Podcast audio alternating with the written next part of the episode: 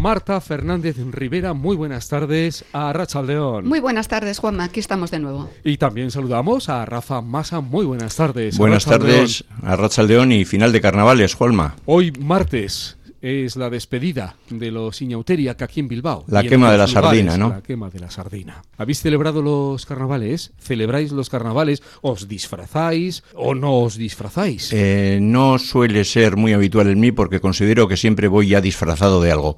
Pero generalmente, bueno, pues este año había ganas, porque con lo que hemos pasado en los últimos años, restricciones, y encima, pues aquella gente que le va, pues este, esta temporada de disfrazarse, de, de salir, de juerga, sobre todo los críos más pequeños que creo que lo viven con mucha ilusión, pues ha habido muchísima suerte, ¿no? Porque ha hecho un tiempo realmente excepcional. Fíjate que qué temperatura estamos teniendo, que esto no es nada habitual. Yo no soy mucho de carnavales, ¿eh? no lo he sido nunca, y en estas fechas, estos años, menos todavía. Pero sí es verdad que, que da una alegría, pues ver a la gente feliz por la calle, ¿no? Lo que decía Rafa, que había ganas, el tiempo acompañado y mira, pues a quien le guste ha tenido un fin de semana maravilloso para disfrutar. La lluvia y las bajas temperaturas vuelven otra vez en las próximas horas. Ya a partir del miércoles de mañana y especialmente el jueves va a ser de nuevo desapacible, que es lo que sigue tocando todavía. Ojalá porque estoy ya de, limpiar eh, baldosas y el coche que se pone todo amarillo con el polen. Yo me imagino que toda la gente que, que tiene problemas de, de, salud y alergia lo tiene que estar pasando muy mal, porque ayer daban que la calidad en Bilbao era mala, debido a, por una parte al polvo en suspensión sahariano y por otra parte, pues en, el tiempo en el que estamos y estos calores, ¿no? Por cierto, vuelve a aparecer la procesionaria en los montes, que es un bicho al que yo no soporto, me pone malo, estas orugas. ¿Me confirmas lo del polen? Estaba levantando la mano, sí, porque yo soy porque, porque ayer me hicieron el comentario también por la tarde, es que claro, ya el polen Ah, pero hay polen, no era consciente de... Que tenemos alergia lo notamos enseguida,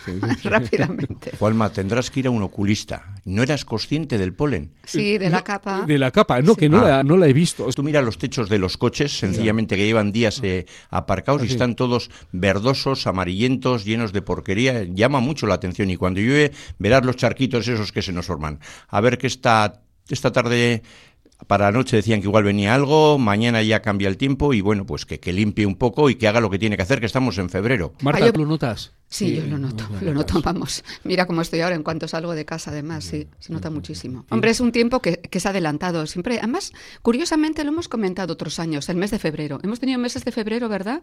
De calor y de temperaturas inusuales. Y no es normal, 26 grados ha habido al sol. O sea, es que no, no, no es normal. El mes de diciembre suele ser cálido. En los últimos años, aquí en Vizcaya, en Euskadi, diciembre es cálido y que después, tal vez, los meses más, más invernales son enero y febrero febrero. por lo menos con algunos temporales. Febrero yo recuerdo en manga corta y con un calor también, unas semanas de, calor, calor. Sí, sí, ya te voy a buscar en qué año fue, porque yo miro en las fotos y rápidamente me sale todo. ¿Ves? Para eso valen las redes sociales, como archivo. El cambio climático y encima, pues para alimentar todo esto, ayer aparece en prensa, ¿no? cuáles son la, la normativa para caso de tsunami. Dijo, éramos pocos y parió la abuela. Es decir, como tenemos pocas alertas, que si los globos chinos, los aparatos raros, los alienígenas, pues ahora nos hablan de que desde las diputaciones y los gobiernos se van a establecer los planos de emergencia y de evacuación para un posible tsunami. Digo, bueno, pues mira cómo están pasando los pobres turcos y toda la gente que está allí en Siria, para que encima ahora, pues se conoce que no hay muchos temas. Dentro de poco no va a haber nada de tema porque todo va a ser elecciones políticas y parece ser que... que, Dentro de poco ya. Ah, bueno, ya estamos, sí, pero se nos está olvidando.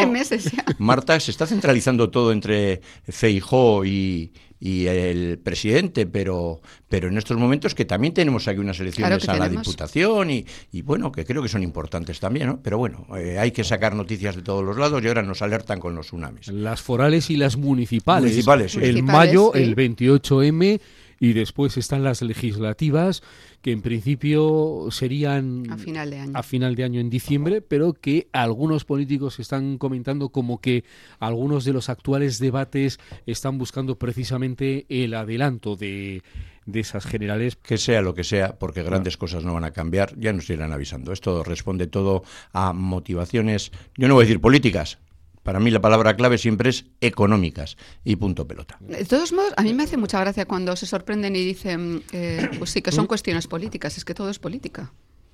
Si lo pensáis realmente también, todo es economía, pero todo es política también. Cuando se hacen unas declaraciones en uno o en otro sentido, se está haciendo política también. Así que indirectamente, y no lo veo como una ofensa tampoco, pues es un tema... Todo es política y también todo es economía. Yo, soy la mano. yo soy no lo tengo, Juanma. Todo es economía. ¿Eh? Dentro de dos días creo que va a ser el primer año, ya por desgracia, de la invasión de Rusia en Ucrania. El 24. ¿Eh?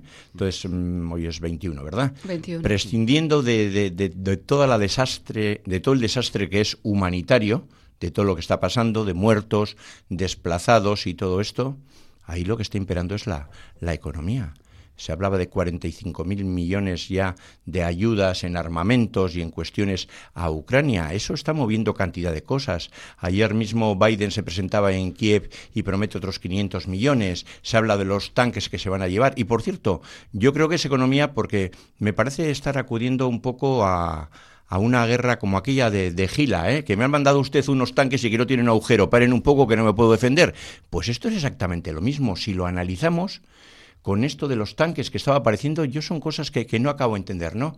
España comentaba, sí, voy a mandar unos que tengo por ahí medio achatarraos, los tengo que arreglar y os los mando dentro de tres meses. ¿Qué tipo de guerra es esa que le estás diciendo también al que ataca, al parte de, de, toda la miseria y, de lo triste que es, ¿no? No, no, que no tienen tanques, que los mandan dentro de tres meses y que son viejos. Aquí lo que se está moviendo es la economía. Esto va a tener unas repercusiones impresionantes. Es una tragedia, porque es una tragedia humanitaria, yo me imagino que los arsenales de los países están ayudando se están quedando vacíos, habrá un momento en que no queden muchos pepinos más que armas nucleares, eh, ahí ya se pondrá el, tope para tener que negociar y habrá que restablecer todo a la economía militar. Y yo lo veo desde ese punto de vista porque bueno, es más importante sentarse y solucionar los problemas. No, no, pero vamos a agotar recursos y luego ya veremos por dónde salimos. Está claro que la economía mueve el mundo, pero con la economía hacen política también. Con la guerra de Ucrania están haciendo política en todos los países ahora, con excusas para hacer una u otra cosa. Así que creo que al final es como un círculo, ¿no? Que es lo que va moviendo para un lado o hacia otro. Sí, pero fíjate, Marta, es, es, que es muy curioso, ¿no?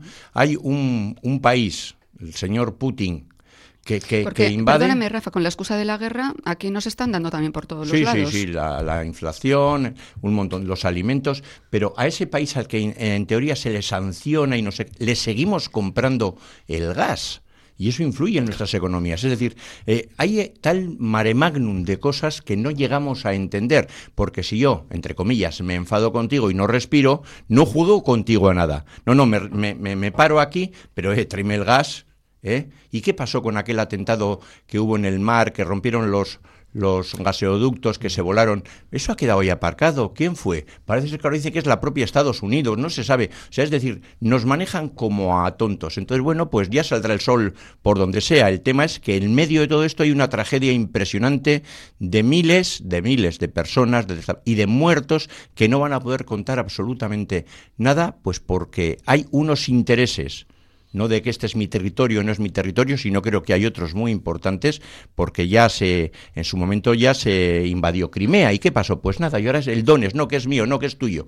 Pues es que no acabo de entenderlo, pero aquí hay una tragedia y ha pasado un año ya. Lo que está claro es que quien invadió el territorio fue Putin, que eso también no podemos dejarlo pasar. Sí, sí, para que no haya... Aparte de otros intereses que, que tienes razón. Para que no haya confusión. Pero ¿eh? está claro que el que entró allí fue Putin. Es un tema delicado sangrante, dramático, los terremotos que habéis comentado también al comienzo. Ha habido en las últimas horas otro de 6,4 de intensidad, con varios fallecidos también, tragedia sobre tragedia, y además en la zona de Siria, sobre una zona tan vulnerable como consecuencia de la guerra en la que todavía están. Y después el, problema de la corrupción, de la edificación, de los edificios colapsados por la intensidad del terremoto o de los terremotos, hubo dos y las consiguientes réplicas, pero también la forma de levantar los, edificios, las corruptelas. Y otro aspecto también que, que me ha llamado la atención, que lo escucharíais también, como el gobierno turco invitó a la ayuda internacional a marcharse también, ¿no? Que salía... Eh, la pidió en las primeras horas y... Y luego dijo que ya, pues bueno, que se fuesen para sus casas. Pero falta de transparencia, no querer que se diga más de la cuenta del país, que se sepa más de cómo gestionan, cómo, cómo ya dejan de buscar a las víctimas, ¿no? Como ya pues pasan página. Sí, pero se imputan ahora a todos los constructores. Eh, visto el rabo eh, todo sol macho. Es decir, cuando ha pasado es cuando se imputan. Mientras no pasa nada, eso sigue adelante. Y esos que han mal actuado, pues probablemente no sean ya ni los responsables porque están eh, viviendo fenomenalmente en otros lugares y ahora pues tiene, tiene que haber cabezas de turco, ¿no? Y seguimos eh, focalizando todo esto. Yo estoy de acuerdo que el que ha invadido es Rusia, es Putin, pues por, por su demencia, vamos a decir, imperialista que tiene y querer demostrar que sigue siendo una potencia eh, importantísima. Veremos cuál es la respuesta de China a todo esto también, porque ahí sí que hay un problema serio, pero al mismo tiempo el otro día también Israel atacaba a Siria y no se dice absolutamente nada, ¿no? Es decir, eso como son de los míos, por decirlo entre comillas, eh, volvemos un poco a, un totum revolutum que es de, de difícil de difícil comprensión y bueno, yo una tragedia que está ahí. Lo de los globos no tenemos ni idea, ¿no? No tenemos ni idea, eso te iba a decir.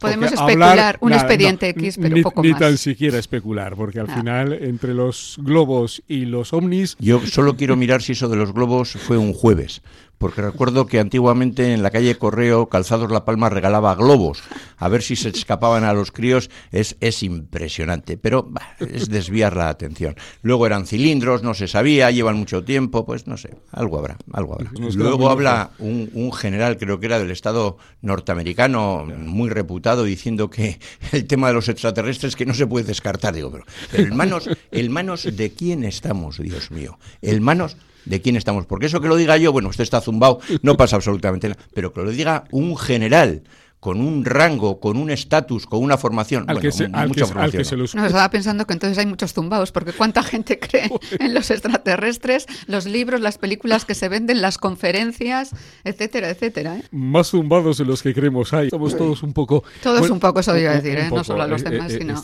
creo que estamos todos un poco... ¿Y por qué crees que estamos así todos un poco? ¿Vamos acelerados los ritmos de la vida? los tiempos que no nos dejan tomar pozo de algo, ese tiempo para mí. Sinceramente, yo creo que ya estábamos todos un poco perjudicados, pero desde la pandemia más. Y lo digo además por lo que veo alrededor y con la gente con la que hablo y ya desde el punto de vista también eh, profesional. Eh, la salud mental ha empeorado, vamos, en términos, somos el país que más ansiolíticos toma, o sea, que es súper preocupante. estamos empastillados, o sea, es un, vivimos empastillados, un país de pastillas. Una pastilla para poder dormir, una pastilla para poder ir a trabajar, una pastilla porque me encuentro regular. O sea, no se puede vivir a, quiero decir, en un momento dado puedes necesitar evidentemente ayuda profesional, pero no podemos vivir anestesiados por la vida. Yo siempre digo, en la vida hay que vivir, hay que sufrir y hay que disfrutar cuando se puede, pero no se puede pasar por la vida anestesiados. Y estamos en un punto de... Y además en un punto complicado, diría yo, ¿eh? lo dicen los psiquiatras también, pero de frustración de los jóvenes, por ejemplo, de no saber aceptar los nos, de, de querer ser los mejores, este, este sistema competitivo las redes sociales, en cierto modo, a veces también, ¿no? Que presionan, que proyectamos una vida ideal que no es real. O sea, todo, cuelgas una foto y que cuelgas pues lo mejor que tienes y ya está. O sea, mm. vivimos en, en, una vida un poco superficial y lo que decías también, el ritmo acelerado. Yo soy un ejemplo de ritmo acelerado. He sido de siempre, soy una acelerada, pero es cierto. Y no pasa nada, hay que, hay que llevar la vida que llevamos. Cuando uno está mal, hay que decir que se está mal. Si se está muy mal, hay que pedir ayuda, evidentemente, pero, pero ya está, no hay que estar siempre happy ni felices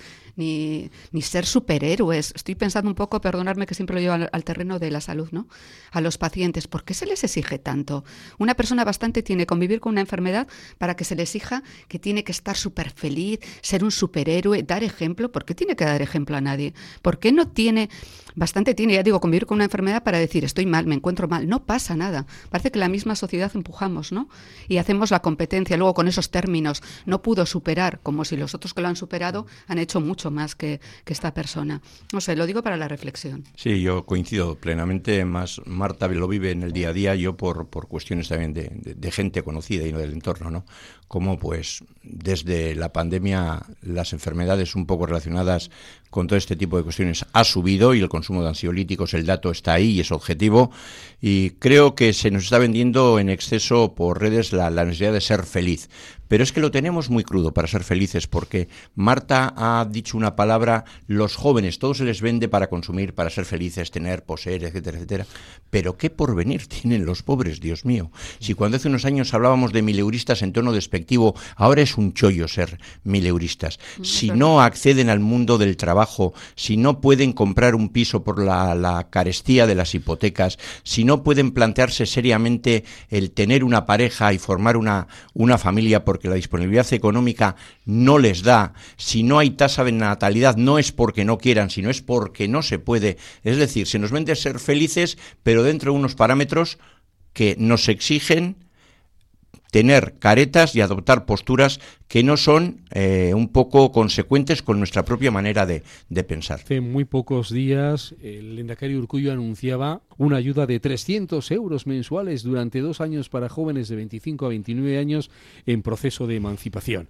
Esta no es la solución, no es la panacea, no es es una respuesta mm, desde lo público. Casi Pero yo creo que se ha acuciado mucho. ¿eh? Es que hoy en día, cuando hablamos de joven, ¿hasta dónde consideras joven? Yo creo que a niveles ya ciertos en, en subvención y todo esto se, se, establece en los 30 años. ¿no? Eh, los que ya peinamos canas, recordamos cómo antiguamente ibas a la mili, volvías de la mili y ya estabas, entre comillas, preparado para tener una, una familia. ¿eh? con todas las consecuencias negativas o positivas que podía tener. Pero era así, era un poco el estatus que se vivía en aquella época. Hoy en día, qué joven se marcha con 30 años de casa. Todas las ayudas son parches, es decir, se les da el pez, pero hay que enseñar a pescar. Y para enseñar a pescar, pues está todo el tema de, la, de las empresas, de los trabajos, del acceso al mundo laboral, de la formación. Es que hay mucho, y has dicho estas ayudas, pero también ha salido por parte del gobierno vasco pues por tener los hijos, ¿no? El primer hijo hasta los tres años, hasta los siete. Son ayudas, son, son input que vienen muy bien, pero que no solucionan el problema. de todos modos, jóvenes 30 eh, hace muchos años ya, que se consideraba jóvenes a los 30. Sí, pero de 30 yo creo que, hace, hace tiempo ya. A ver, es muy complicado el panorama. Lo que pasa es que también es verdad, eh, y, pienso por mi alrededor, hay jóvenes de 25, 26, 27 que conozco yo, y hasta de 24 o sea, de, tu edad, ¿no? Sí, bueno, de mi edad. Casi. casi, casi. Esos los tengo también, ¿eh? Esos los tengo, Rafa. Que están trabajando, han acabado la carrera. Pero mira, curiosamente, Rafa, no te va a gustar lo que voy a decir, pero se han ido a trabajar a Madrid y son de aquí. Es que aquello es el están, paraíso. Están trabajando en Madrid. Y tengo muy, te digo muy cerca por sobrinos míos, ¿eh? Y muchos amigos de ellos están trabajando. Hay en mucha gente que trabaja en Madrid. De aquí. Mucha, lo estoy diciendo. No ahora. No, de siempre.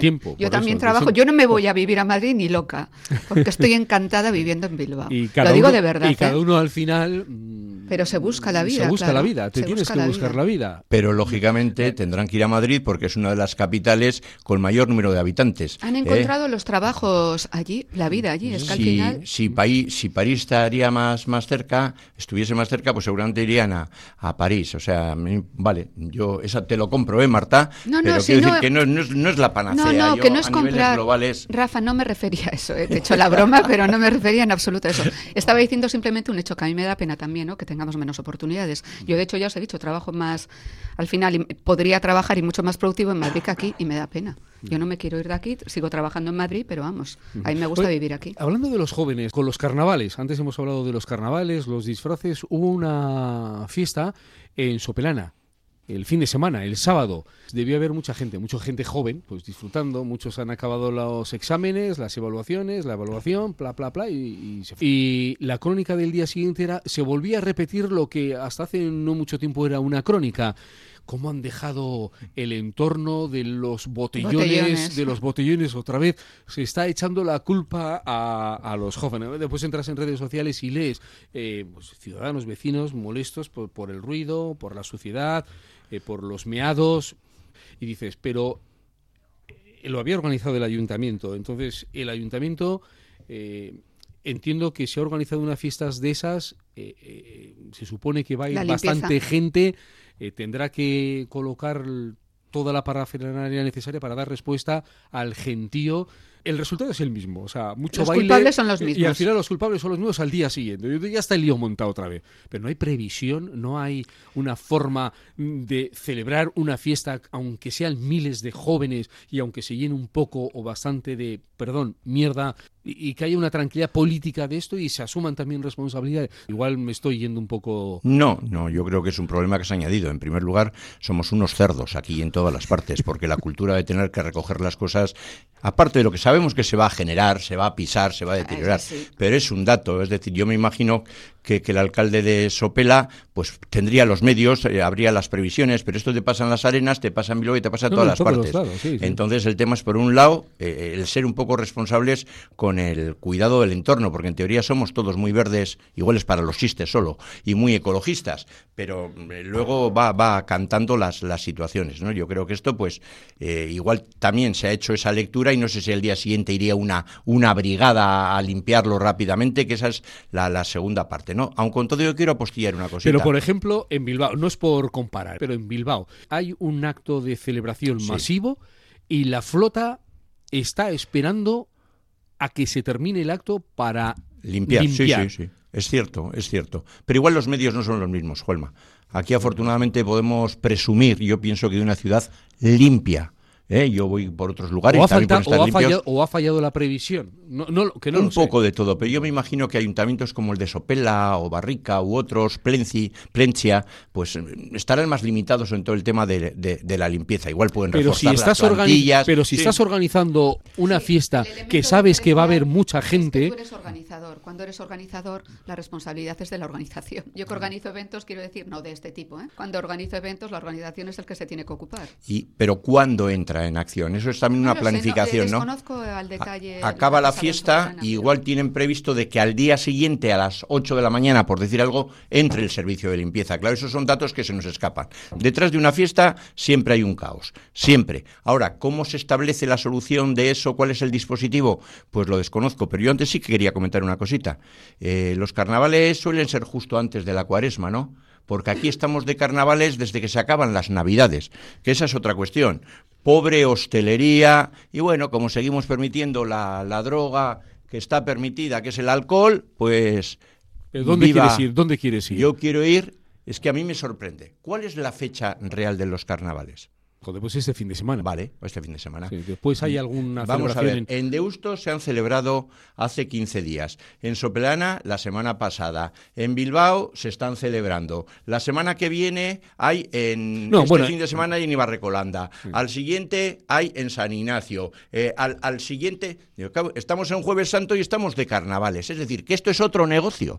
Que es otro negocio. Yo siempre he defendido que las fiestas, si hay que admitirlas porque están contemplados en los calendarios, se celebren cuando corresponden, pero aquí prima otra vez que la tela, la tela, si el carnaval está el fin de semana, todos los pueblos debieran de hacerlo ese fin de semana, porque si no, si nos vamos, la Nochevieja la podemos celebrar el 31 de diciembre en Apata Monasterio, el 31 de, de enero en Galdácano, es que me, parece que es un despropósito también, ¿eh? Sé que es muy impopular. Le, has dado una vuelta a lo que estás diciendo. Le has dado una vuelta a lo que estás diciendo. Lo donde quería, ¿eh?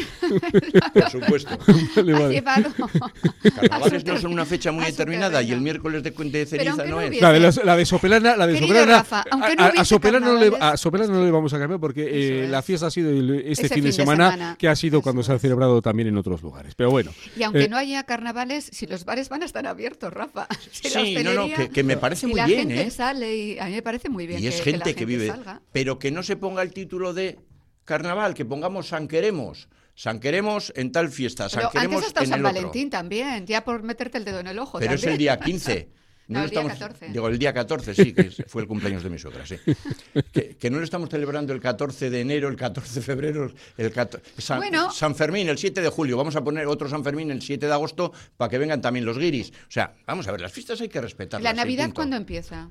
¿Cuándo empieza? Las Navidades. El, Adviento empezamos y luego es el 24 La Navidad no, empieza. La Navidad, eh, ¿cuándo empieza? Finales de octubre. Yo hablo de la fiesta. no, no, es que vamos a. Yo lo digo por experiencia. Ponemos los carnavales este fin de semana porque es que el anterior han sido en tal parte y no nos viene la gente. Digo, ahí va la leche.